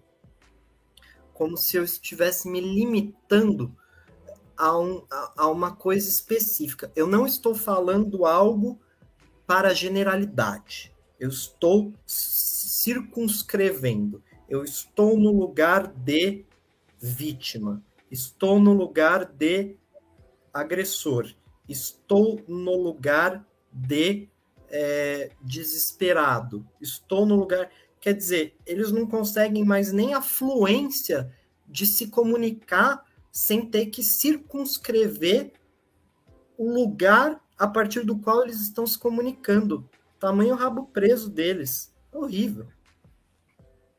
Sim, sim, para não ser cancelado no Twitter. Exato. E aí, com isso, eles não são cancelados. Ok, eles não são cancelados, mas eles também não são acessados, porque eles não têm, eles não geram carisma. É, então, assim, eu, eu duvido que vá sair alguém dessa casa, sobretudo dos pipocas, que consiga ter uma vida de influência digital. Porque que, o que, que vai oferecer?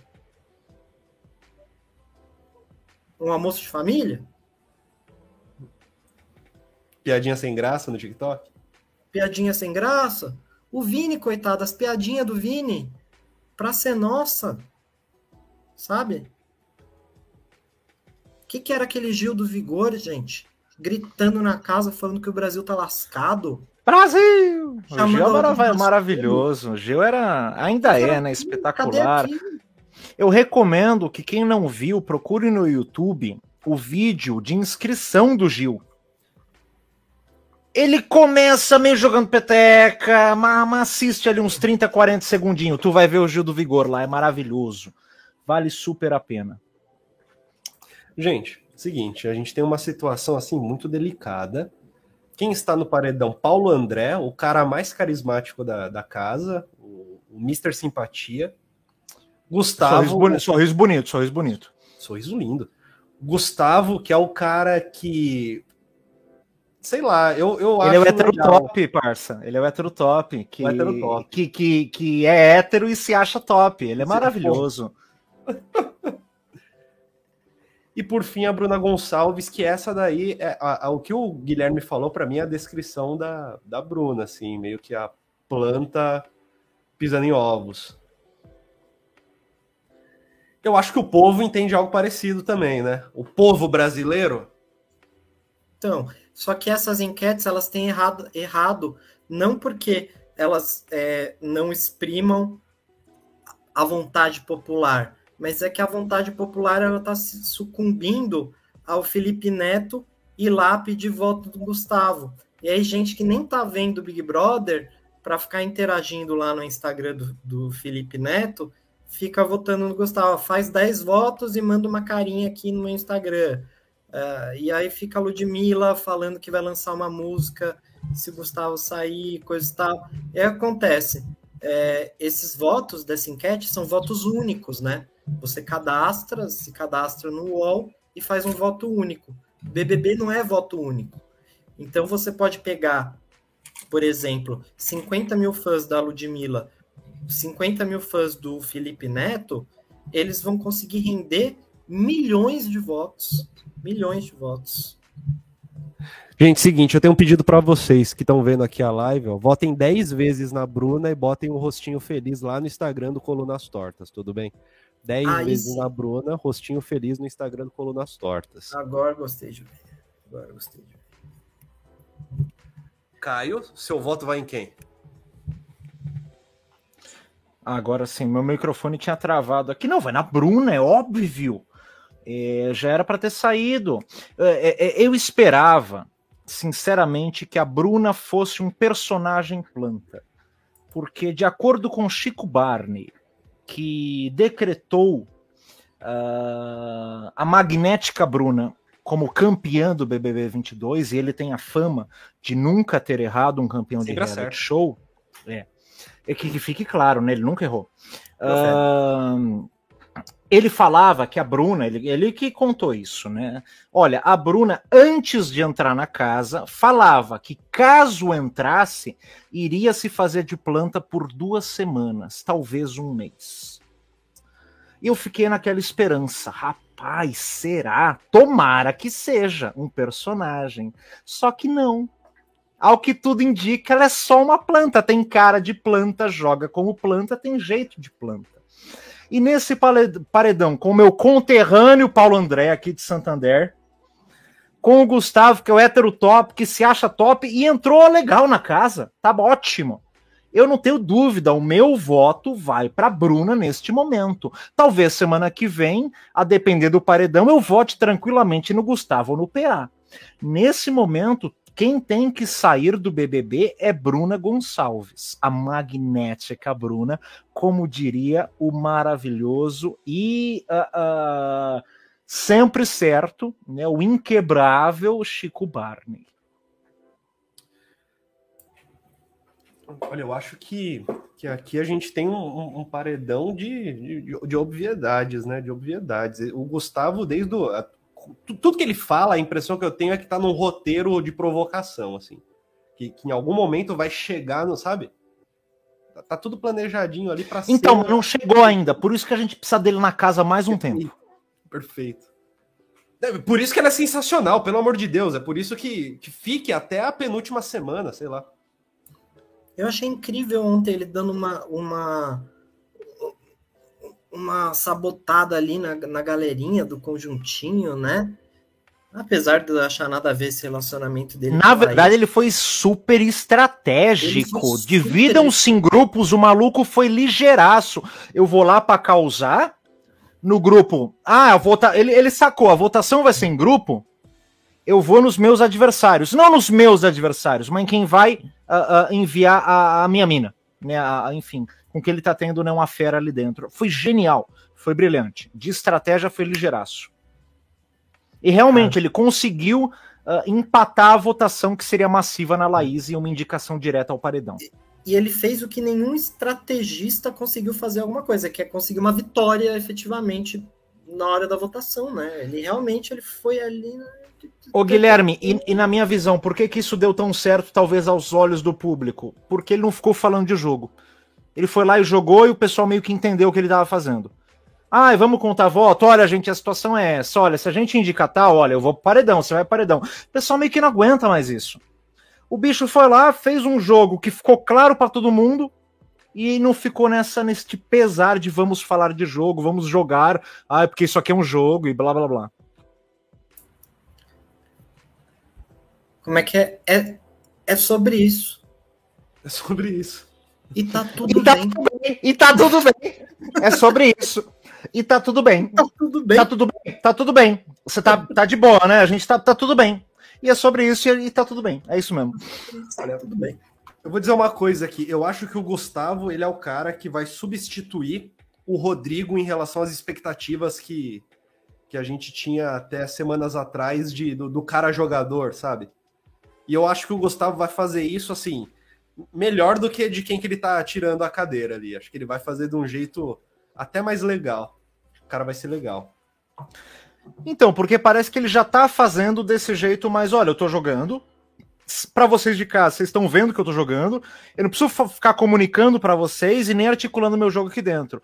Que foi uma coisa que o Rodrigo fez e que cansou um pouco e que o Arthur por vezes faz e que por mais que ele tenha conseguido ali uma, uma aceitação assim muito positiva e muito grande do público, tem hora que a edição assim, pelo menos no meu ponto de vista, eu não, eu não aguento mais ver o Arthur ali falando de jogo e eu simpatizo com ele. Então, eu, uh, se o Gustavo seguir este caminho que ele já fez, a chance dele continuar jogando bem e se dando bem com o público aqui fora é grande. Por mais que o vídeo dele de apresentação, de autoapresentação, tenha sido desastroso e uma chacota pública. Sim. Maravilha, minha gente. Acho que a gente conseguiu passar por todos os pontos. A gente está terminando aí um período de uma hora e cinquenta de live. Estamos quase batendo esse, esse tempo. Vocês têm comentários finais? Comentários para a gente fechar a live?